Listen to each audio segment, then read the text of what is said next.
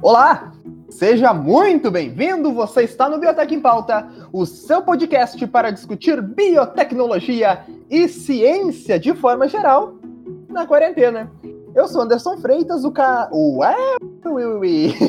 o âncora cada vez menos gritão, mas ainda assim muito enrolado deste humilde caminha de ciência travessa e molecote que está ligando sua sirene.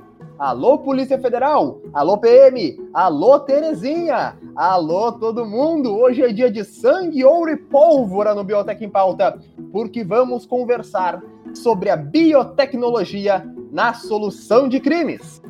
E para falar desse tema, eu trago comigo a minha equipe de experts no assunto formado em CSI e Grey's Anatomy. Começando por ele que não entende muito de física, mas manja muito de físico. O shape vem como, meu caro Gabriel Nunes? Fala galera, fala Anderson, cara, tá, tá, tá quase completo, tá quase completo. Mas vamos que vamos para esse. Cansada hoje, Gabriel? Oi? Eu sinto sua voz um tanto quanto cansada hoje, tá tudo bem? Tem sido dias difíceis, cara. Tem sido dias difíceis. Eu tô confundindo as palavras. Se preparem que vai ter muito gaguejado nesse programa. cara, você tinha que estar no programa de ontem, que foi uma sessão de descarrego maravilhosa. Para você que está nos ouvindo, o programa da semana passada, que já está disponível também, a gente fala sobre os perrengues e o que a gente achava da biotecnologia e ficou muito legal. O descarrego foi lindo, lindo, lindo.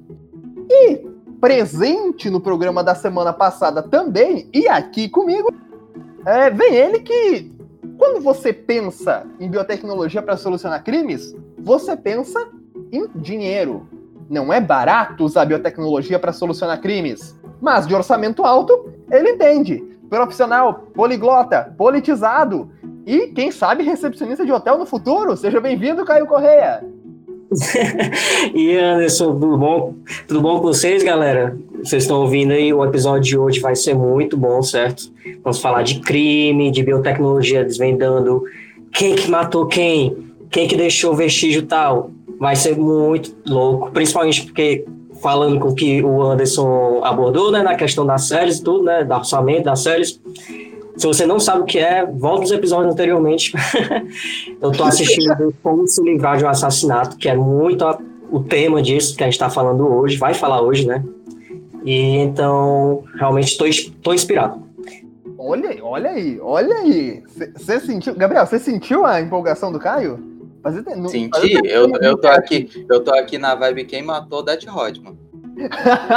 Se houvesse biotecnologia, naquela época, de forma decente que tem hoje, teriam descoberto quem matou o Det Hotman em dois capítulos. E Vale Tudo tinha acabado em, em, um mês e meio.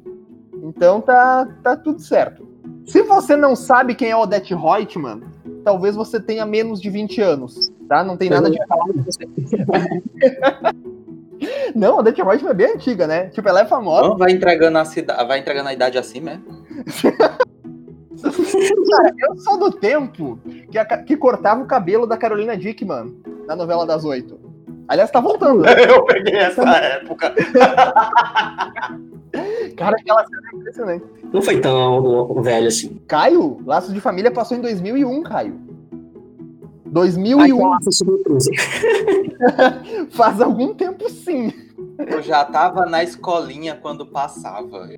Eu lembro de assistir essa nossa, é muito triste aquela cena, cara. E ela chorando, e o cabelo caindo, e, e o câncer. Uma, na época que o Manuel Carlos fazia novela boa, inclusive. Mas de, depois foi por água abaixo. A última novela boa foi aquela que a Renata Sorrá, que, que, que inclusive virou meme, que a Renata Sorrá é, saindo correndo com o bebezinho, sabe? Nossa, sim, sim. Lembra, lembra dessa novela? Que era tipo, tinha. A menininha tinha síndrome de Down e o gurizinho não. Aí ela foi, roubou o gurizinho e deixou o, guri, uh, o gurizinho que tinha síndrome de Down com a Regina Duarte. Nossa, lindas novelas. Eu só conheço o meme. eu só conheço, conheço o meme. Eu. eu já fui muito noveleiro no meu passado infantil, meus amigos. Nenhuma novela supera os mutantes, mas vamos lá. ah, os mutantes era foda, cara. Caminhos do Coração era o nome da, da, da novela. Saudosa, lendária. Os nomes de novela. Era, era Os Mutantes, ou aliás, era Caminhos do Coração. Aí de repente virou Os Mutantes Caminhos do Coração. E aí depois virou o quê mesmo? Nem lembro lá, nem mais aquela é, loucura. Tá. A novela era Caminhos do Coração. E tinha uma história por trás. Tinha tipo. Mas depois virou Os Mutantes. Tinha lá o nome, Os Mutantes, Caminhos do Coração. Ninguém se importava com a história do negócio. A gente queria ver a novela dos Mutantes, queria ver os Mutantes fazendo caralho a quatro. É a versão brasileira de X-Men, baixo orçamento. Tinha tudo, mano. Tinha os X-Men, tinha o, tinha o Império Xia, tinha os Morlock, tinha tudo naquilo ali. Ó, não é a versão brasileira, é a versão da Record. Vocês podem bater no É a versão né? evangélica. Vocês podem bater em mim virtualmente, mas eu achei super science fiction quando apareceu o dinossauro, a, a edição gráfica do dinossauro muito ruim, mas eu achei, caraca, que foda. Ai, adorando isso. É, cara, a galera Dinossauro que a minha Jean Grey matou estrangulando? Sim, sim. pode ser, não, não sei. Mas, não, mas aí tá. Tinha o Caminhos do Coração, e aí acabou a história da novela. Só que tava dando audiência, então eles tinham que socar alguma coisa pra, pra manter a audiência. Porque eles não iam fazer uma outra novela decente. Nunca uma nova novela vai ser tão boa quanto uma que fez sucesso. Aí eles fizeram Os Mutantes. Caminhos do Coração. E aí teve mais nove meses de novela, ou sei lá quanto tempo tem, não sei quanto tempo dura as novelas na Record. Mas. E aí se estendeu. E aí eu acho que teve uma outra novela depois, né, Gabriel? Teve uma outra depois que essa aí já virou uma bagunça total, porque. Ah, porque Caminhos do Coração. Era, porque Caminhos do Coração era top o roteiro, né? Do sapão. Os plot twists eram sensacionais. A mulher tinha a irmã gêmea e descobria-se que ela tinha poderes porque a irmã gêmea tinha poderes e a irmã gêmea tinha poder, tinha o poder de copiar os poderes, roubar os poderes dos outros, era vampira. E aí ela ainda é alertada, cuidado quando for lutar contra sua irmã boa, porque ela é sua irmã gêmea, ela tem os mesmos poderes. E o resultado da história é que a irmã gêmea rouba todos os poderes dela.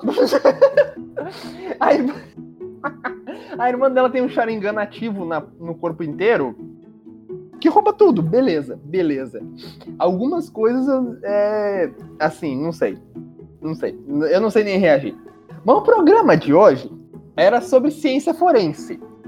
E a única coisa que a gente consegue juntar isso é que CSI passava na Record. E foi aí que eu conheci CSI. Mas o que, que é ciência forense, Caio? Você que tá tão animado pro programa de hoje, conta pra gente. Bom, então, é, ciência forense é uma área enorme, é um, assim, um campo de ciência que engloba várias outras ciências. É, é enorme igual o sapão? Oi? É enorme igual o sapão? Não peguei a referência. É que tem, uma, tem um meme de, dessa novela que é o meme do sapão. Eu vou procurar aqui depois eu mando. Ah, Jesus amado. Você sabe, conhece, Gabriel? Oi? Você conhece o meme do sapão? O sapão, a, a gente ainda tá em, em Os Mutantes? Sim, sim. Cara, me recordo. Putz, Guila, como é que foi enterrar isso, Anderson? ah, cara, é Record, velho. Não começa a falar da Record se você não quer citar umas coisas aí. Então... Mas vai, Caio, vai, vai, vai que eu vou procurar o, o sapão aqui. Tá certo, certo. Então, é, ciências forenses, juntando né, as duas palavras, ciência, né, toda a questão do método científico, da análise né, científica e tudo, e forense com resolução de crimes e investigação criminal, certo? Juntando as duas significa a, o uso da ciência, certo, das suas ferramentas para descobrir e desvendar, certo, crimes e investigações criminais que de alguma forma cometem na sociedade, né? Aí a gente vê todo dia, né, infelizmente. Aí o que, é, o que é bacana é que, como é ciência forense, eu disse que engloba muita coisa, está relacionado, né? Antropologia forense, computação forense, geologia forense, enfermagem, química, forense, é, balística forense, papiloscopia forense e o que importa de fato que é a medicina e a biologia forense, que dentro da biologia forense inclui, certo, a biotecnologia forense. Ah, tá, achei que você tinha... E já estou cansado de escutar forense, mas que basicamente é o uso certo de ferramentas biotecnológicas. Que... É, no caso, sim, sim, protocolo. Toda vez que o Caio, eu acho que dá para fazer um drink game nesse episódio. Toda vez que ah. você fala forense, você bebe um shot. Topo. Eu topo. Cadê a garrafa? Cadê a garrafa? vou pegar agora, peraí. Vamos ver. Cara, a gente podia fazer. Não tá nem mais entendendo nada, porque já foi tudo. Vamos fazer um episódio. Vamos fazer um episódio qualquer dia. é, tomando um negocinho, só pra ver o que sai. Eita, Jesus. A, a- Eu aceito. a gente faz, tipo, a gente faz tipo uma live ao vivo. É, live ao vivo é meio que pleonasmo, né? Mas a gente faz tipo. É, vivo, realmente. E aí vê se alguém tiver interesse em assistir, assiste lá, e aí a gente vê o que, que vai dar. E aí depois a gente pega isso e aí vê se posta ou não, ou se fica só como episódio proibido. A gente grava, é, a gente grava o episódio a Louca no Chefe. E, e faz assim. Enfim, é, o que, voltando, né, tipo, a questão da biotecnologia e da, biotecno, da biologia, certo, na questão forense, na análise de crimes e tudo mais. É, isso foi realmente tro, trouxemos, né, a questão da bio- biologia para a questão da resolução de crimes somente na década de 80, certo? E que só foi possível por causa da descoberta do DNA da estrutura do DNA por os dois cientistas lá que eu esqueci o nome. Mas, é, antes de. Watson e Crick Isso, sub- escalaram em cima das descobertas da Rosalind Franklin com difração de raio-x. Perfeito. Antes dessa época, antes da década de 80, todos os crimes eram resolvidos basicamente, certo, com confissões, com é, indícios, materiais físicos, certo? Mas que tudo isso não era muito, é, vamos dizer assim, acurado, né? Ah, existem enormes é, dados, né, e relatos de confissões falsas, de é, indícios implantados e tudo isso realmente confunde muito a questão legista, né, os juízes e tudo mais. Aí com a questão, né, de a gente conseguir, por exemplo, através da biologia saber se um determinado objeto tem traços de DNA, certo? Que esses traços de DNA podem ser analisados em laboratório e traçados com os suspeitos do crime, isso revolucionou demais, demais a questão do, da investigação dos crimes, né? Além disso, pode, pode, podemos, por exemplo, é, ver se uma determinada amostra de sêmen, certo? De uma pessoa estuprada, se pertence a alguém que realmente tem a suspeita de que conduzia esse estupro.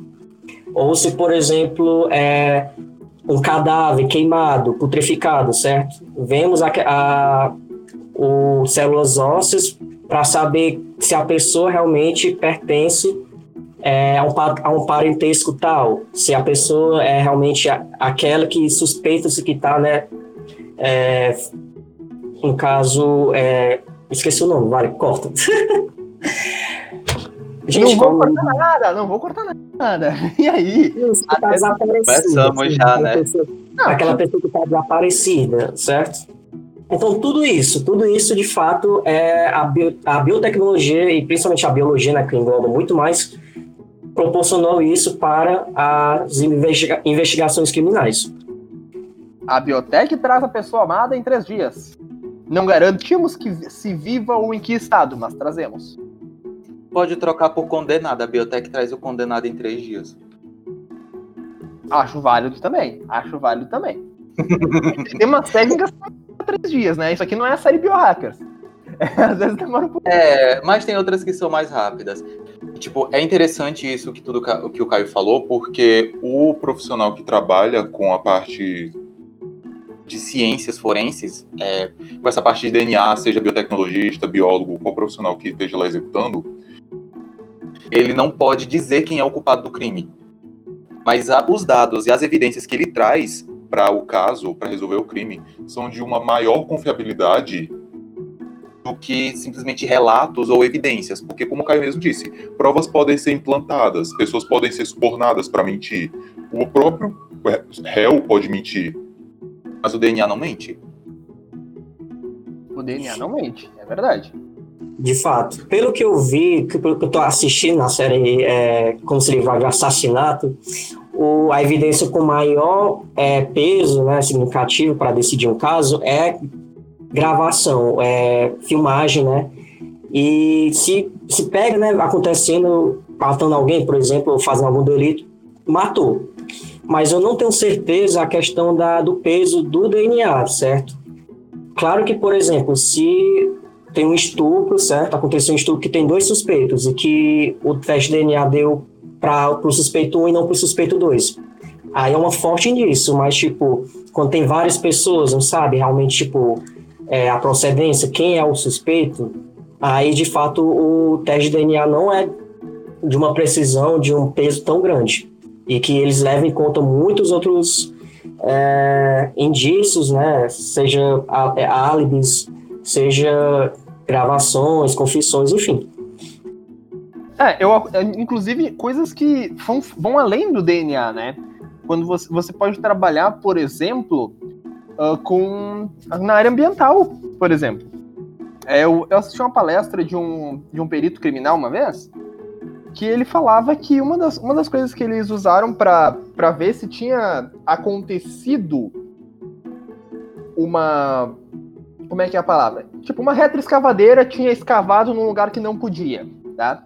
E eles queriam saber se era a retroescavadeira de uma empresa X lá.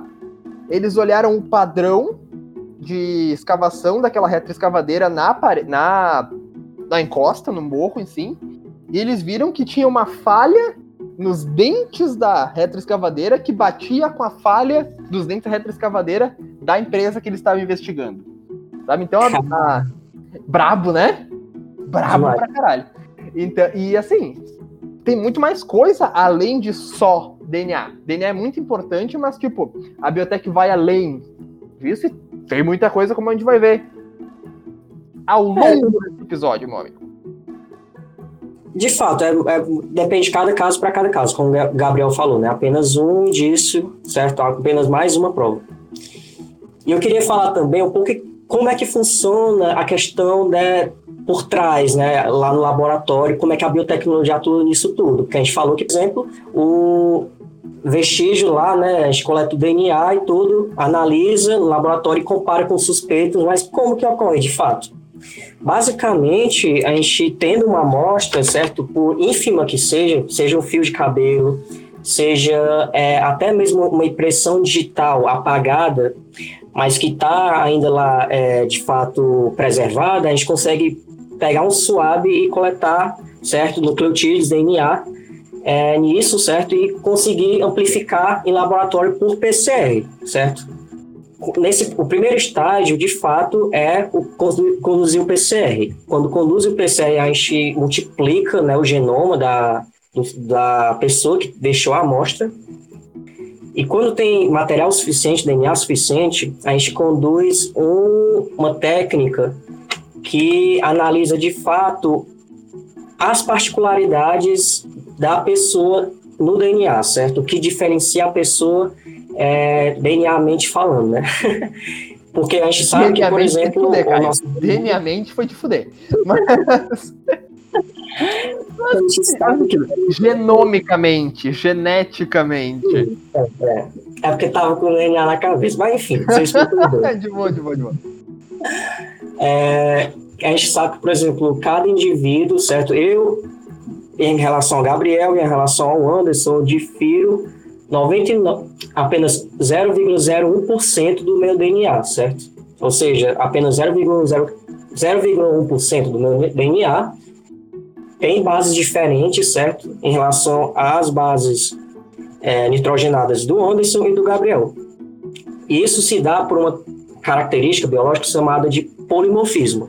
Esse polimorfismo garante em certos locos do nosso genoma uma disparidade entre o meu genoma, até mesmo com o genoma do meu irmão, da minha mãe, certo? Que são mais próximos, são mais relativos a mim.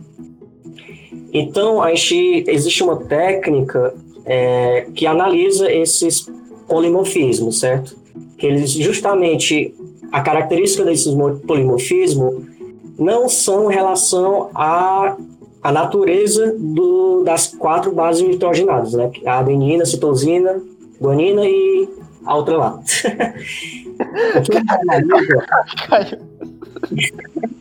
o, que o eles analisam é justamente o, o tamanho e o número dessas, é, desses padrões, certo? Você, a gente compara, por exemplo, locus 1, locus 2 e locus 3.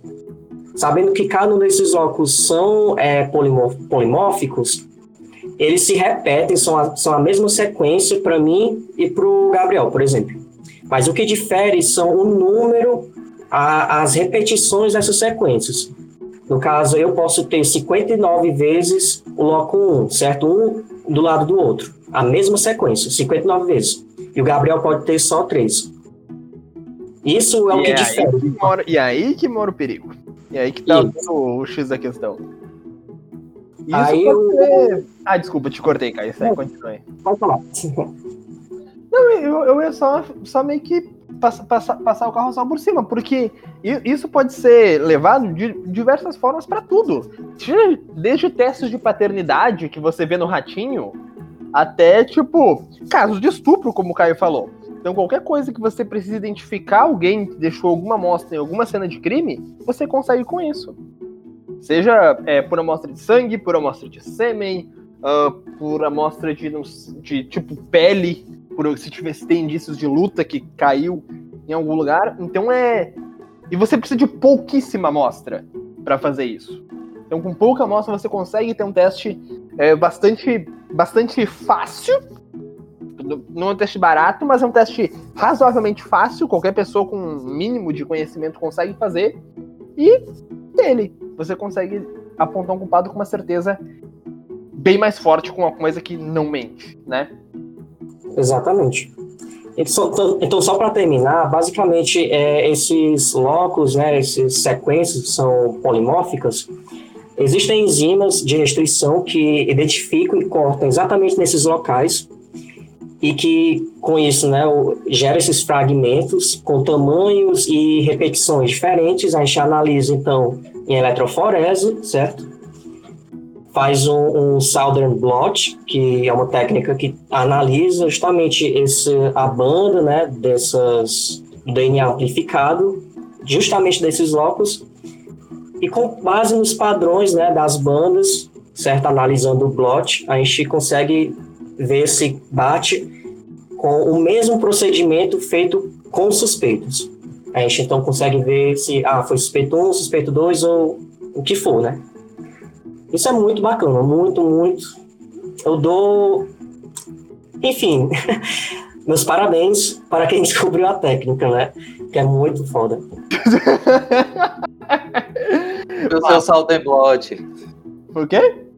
O seu saldo em blot.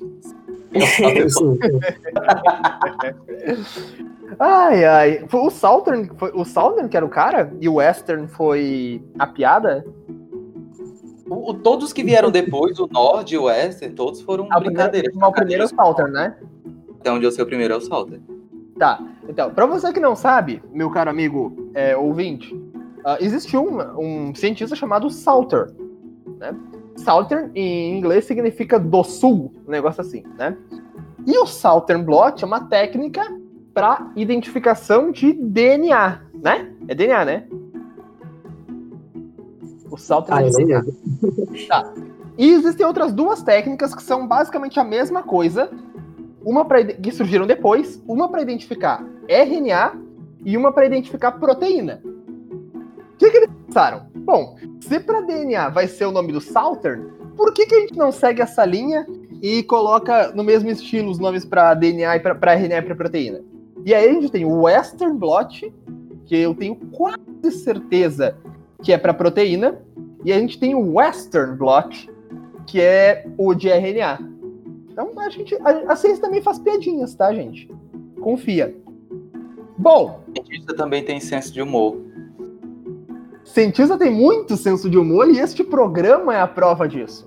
O nosso humor em cima de sempre é a prova disso. A gente tem um senso de humor afinadíssimo, tenha certeza disso. Bom, teste de paternidade, a gente já falou. Outra coisa que a gente pode fazer é olhar não necessariamente para o DNA da pessoa em si, do criminoso, mas para os micro-organismos deste, deste criminoso, do que tá, ou da vítima, ou de qualquer outra coisa dentro do mundo do crime. Por que, que eu tô falando isso? Porque o próximo tópico é um tópico que eu gosto muito, porque vem pra brasa do meu assado, eu acredito que eu possa me intitular microbiologista. E existe uma técnica chamada tanatomicrobioma. O que é tanatomicrobioma? Falar de micro, me sentei para escutar. tanatomicrobioma nada mais é do que o estudo de microorganismos de cadáveres. Thanatos, em grego, significa morte. Então, quando você estuda Thanatomicrobioma, você está estudando a microbiota de cadáveres, de seres vivos ou de animais que morreram. Então, você estuda como é que acontece a decomposição desses cadáveres. E tem um artigo da Nature de 2016 que mostra uma, uma análise muito boa em que eles conseguem definir, eles conseguem extrair o RNA de cadáveres e definir com uma certa, uma precisão muito boa há quanto tempo esse cadáver está morto. Imagine isso uma cena de crime, principalmente em, em cadáveres que são encontrados, é, que são simplesmente encontrados, sem indício, sem nada. Você tem uma ferramenta bastante poderosa e razoavelmente simples, porque é basicamente um teste de PCR sequenciamento, em que você consegue identificar quais micro-organismos estão é, putrificando aquele cadáver e você consegue ver, não, este cadáver está aqui há duas semanas, este cadáver está neste local há três semanas, ou ele está aqui há algumas horas apenas. Isso é bem legal, bem valioso, bem interessante. Eu posso até deixar na descrição ou lá no Instagram o link, porque vale muito a pena a leitura. Vale realmente muito a pena. Isso você também pode incluir o fator do microbioma humano. Para quem não sabe, além do projeto Genoma Humano, existe o projeto Microbioma Humano, que tem trabalhado para sequenciar ou pelo menos identificar os tipos de microorganismo e como eles se comportam, porque cada ser humano tem uma microbiota única você consegue identificar alguns padrões. Porém, cada microbiota de cada pessoa é única e tem se estudado usar esse fator de singularidade de cada pessoa para que você consiga identificar a passagem de alguém pelos microorganismos vestigiais que essa pessoa deixou. Sensacional, sensacional. Inclusive, tem. Aliás, assistam. Se vocês têm o costume de assistir TEDs, assistam o TED do, de um cara chamado Rob Knight. Knight de cavaleiro. Cavalo? É, cavaleiro, né? É cavaleiro. Knight é cavaleiro. Enfim. Tipo cavalo, a peça do xadrez, sabe? Rob Knight. Procure o TED dele que é espetacular. E ele fala, inclusive, de um caso muito interessante de que você consegue é, alinhar o mouse, a, a, microbiota que vive no mouse de uma pessoa, a microbiota da palma da mão delas. Isso, inclusive, apareceu no CSI Miami. Em algum momento, inclusive, ele fala na palestra também, que realmente é possível você identificar quem usa o mouse só passando, esfregando um cotonete ali e sequenciando e batendo com a microbiota da palma da mão da pessoa. Muito legal. Muito legal. Extremamente legal. Caraca, não sabia disso. É, brabo. O, não, o Rob Knight é brabo demais. O Rob Knight é assim. É, é, o Rob Knight, ele é o que há de ecologia microbiana no universo conhecido. Tipo, deram um contrato milionário para ele, para ele sair de Dallas. Acho que ele trabalhava em Dallas, ele foi pra Universidade do Colorado, tipo. E foi assim, tipo, nossa, precisamos do Rob Knight no Colorado. E ele tá lá no Colorado agora, fazendo muita coisa boa pelo mundo. Existem casos de, uh, resolvidos por DNA forense, meus caros Gabriel e Caio? Que vocês possam trazer para público para a gente discutir? Tem sim, com certeza. É, tu quer falar agora, Gabriel? Ou... pode começar, depois eu falo. Pronto. É, tem sim, no caso, o, eu vou trazer o primeiro caso criminalístico resolvido com DNA. Isso é da história. Que foi justamente é, feito, certo? Pelo descobridor da técnica de impressão de DNA, certo? Que é justamente essa é, análise né, dos padrões das bandas por atroforese e Southern Blot. E que, no caso, foi ele mesmo, o próprio cientista, que desvendou, certo? Deu uma de é, perito forense e deu certo. O caso aconteceu, certo? Em 18, 1983, certo? Em que ocorreu, infelizmente, né? Um estupro, certo? Em que, não vou falar o nome da, da vítima, né? Mas, enfim, foi uma mulher que o cara que fez, que fez esse estupro foi o Colin Pitchfork, mas que na época não sabiam quem foi, certo? Que quem foi que fez o autor desse, desse caso horrendo, né? E infelizmente a vítima ela chegou a morrer e tudo. Isso aconteceu, certo? É, em Londres, em um, uma cidade que se chama mais ou menos Narbor, Narborough. A minha pronúncia não está muito certa, mas é mais ou menos isso. poliglota. Você é poliglota. O senhor não passa que o senhor é poliglota. Não venha pra cima de mim dizer que, mas enfim. Caio tá escondendo ouro, time. O Caio está escondendo ouro. Mas tá, segue mais. Aí, nessa, nessa cidade, né, nessa, em 1983 aconteceu esse caso, a mulher morreu, infelizmente. Aí ficou o crime aberto, certo? Porque ninguém sabia quem foi o autor, certo? Porque na época é, não tinha, né, a questão do DNA, certo? Ainda tava muito assim, tipo, caraca, não deixaram nada de vestígio, foi num, num espaço aberto, inclusive. A, a, o autor né, do crime não teria a chance né, de ter pegado deixado impressão digital em algum canto. Ficou muito superficial, muito aberto, né? Três anos depois aconteceu outro caso de estupro uma garota, certo? Da mesma idade, certo? Da anterior, só que em uma cidade diferente, certo? E eu não vou pronunciar o nome da cidade, que é pior que a outra. Enfim, o que acontece foi que todo mundo tava na dúvida, ah, tem que ser a mesma pessoa, tem que ser o mesmo autor, o mesmo estuprador.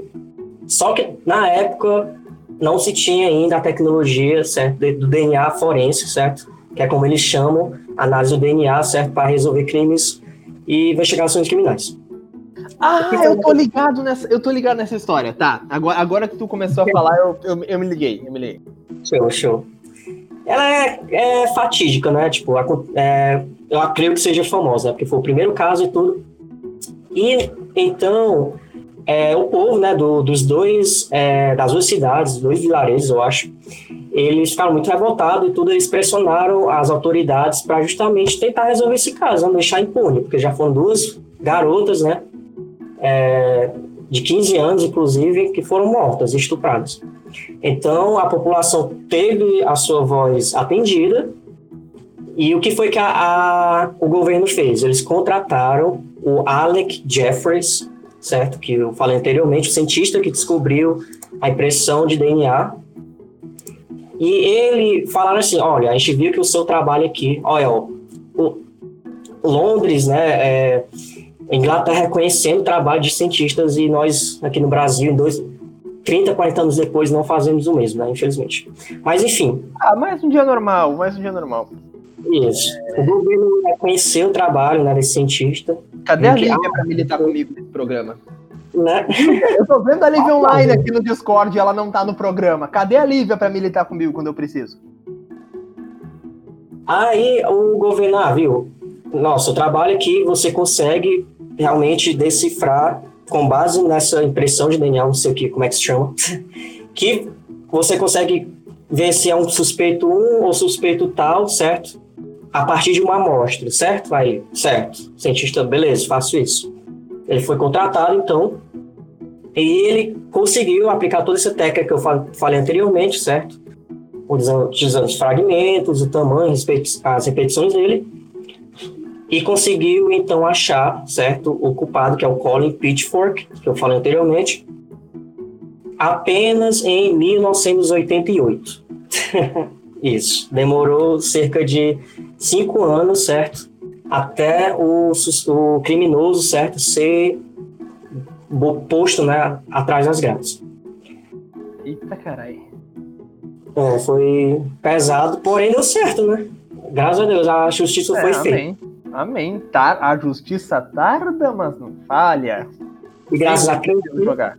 Graças a quem, galera? Biotecnologia, né? Biotecnologia, capitão. Bom, então, existe mais um caso, e esse caso eu meio que participei um pouco que indiretamente. Não um caso, na verdade, é uma outra aplicação da biotecnologia na área forense, que é um projeto. Inclusive foi a, a tese de mestrado de uma, de uma colega minha, que era para rastreabilidade de drogas especificamente de, de maconha. Qual que era a ideia do trabalho? e agora tá com, tá com a Polícia Federal lá, não sei se eles vão realmente dar seguimento nisso, mas existe uma coisa dentro de qualquer planta que é o cloroplasto. E o cloroplasto tem um DNA próprio. Todo mundo sabe, né? Aquela teoria de que chegou uma bactéria que foi englobada pela célula vegetal e aí pá, virou cloroplasto, pá, pá, O ponto é, o DNA do cloroplasto ele é extremamente variável. Então, através desse trabalho, ela conseguiu é, mostrar que era possível você definir com precisão de onde estava vindo a amostra de droga é, só você conhecendo o DNA. Então, tinha, tinha um sequenciamento do DNA do cloroplasto da maconha e a gente conseguia ver, tipo, ah, não, peraí, essa droga aqui veio, sei lá, veio do norte do país, essa aqui veio do Uruguai, essa aqui veio do Paraguai. Existiam diferenças suficientes e constantes, dependendo da origem da droga. E isso pode, provavelmente vai ser usado no futuro próximo pela polícia para identificar casos assim. Não só de maconha, mas de outras drogas que ainda sejam no nível vegetal. Se alguém quiser o artigo também, tá publicado já. Eu mando depois. Vamos, vamos mandar uma, passar uma listinha de, arti de artigos que a gente mencionar aqui, Gabriel. Você que tá comandando isso depois? Eu? Tá, beleza. Pô, você tá. Você tá eu, eu acabei de descobrir que eu tenho mais essa tarefa, mas tudo bem, de boa. Não, é que assim, é que você é a pessoa que posta lá no tá Instagram. Bem. Entendeu? Então, tipo, né? Mas aí eu te mando os links depois, tá tudo certo. Nem se preocupe que tá tudo Show. ok.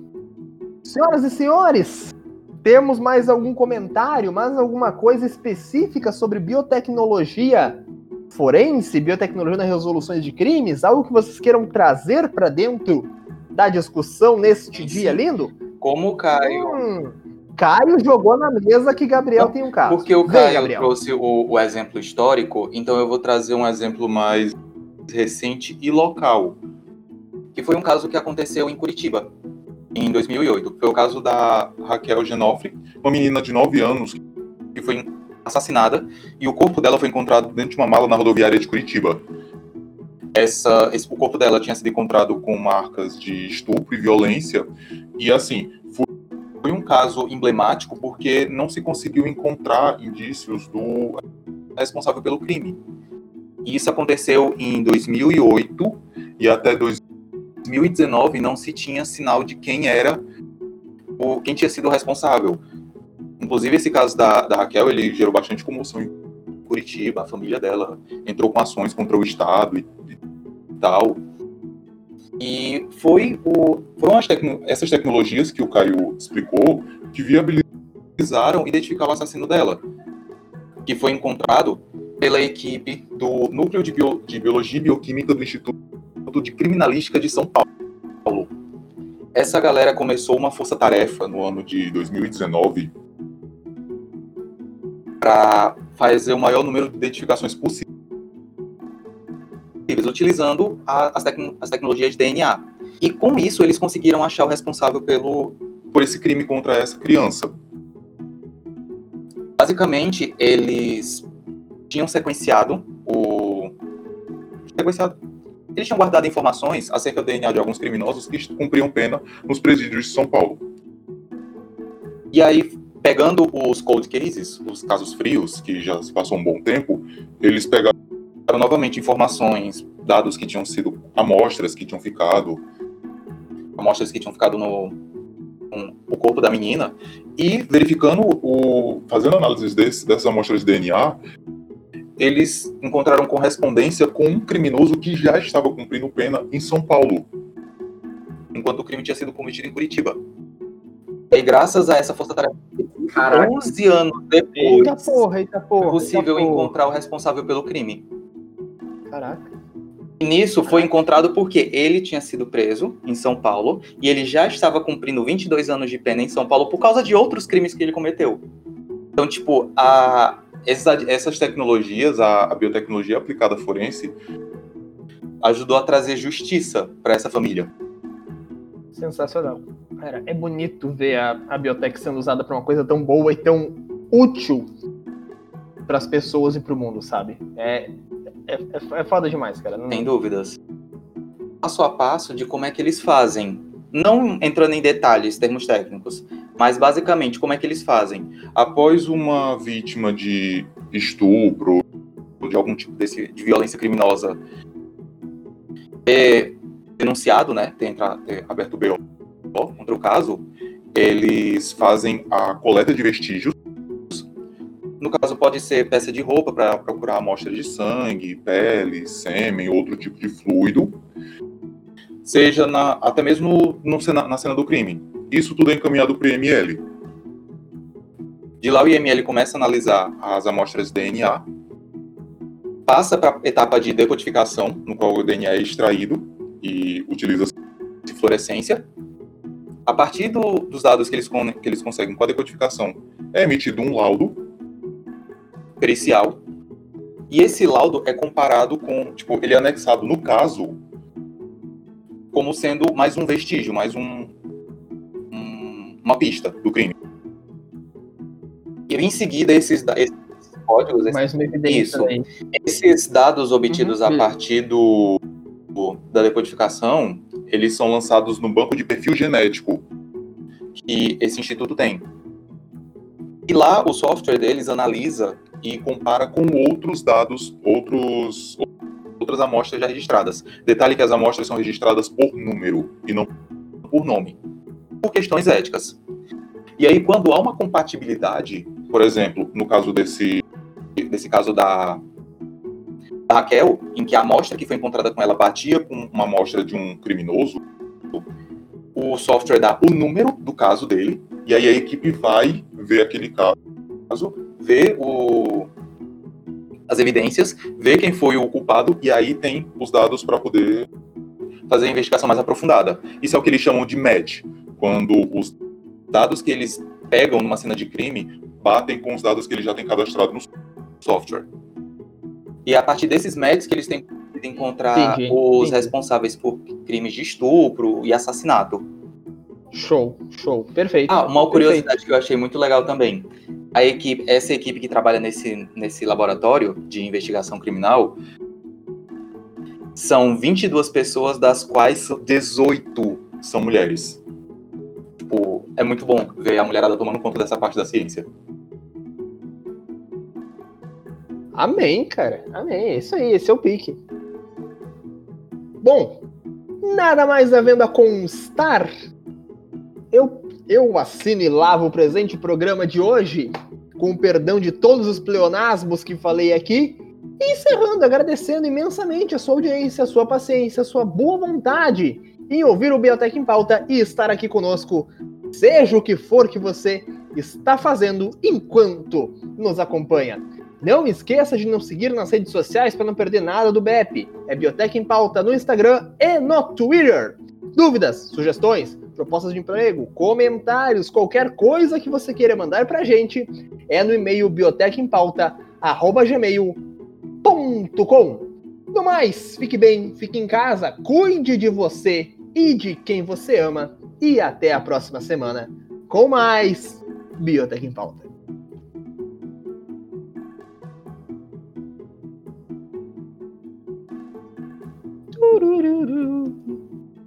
Podia ter sido na pós-crédito. Ah, não tem a Flávia pra fazer tudo, é foda, né? É. Nada, nada substitui. Nada substitui.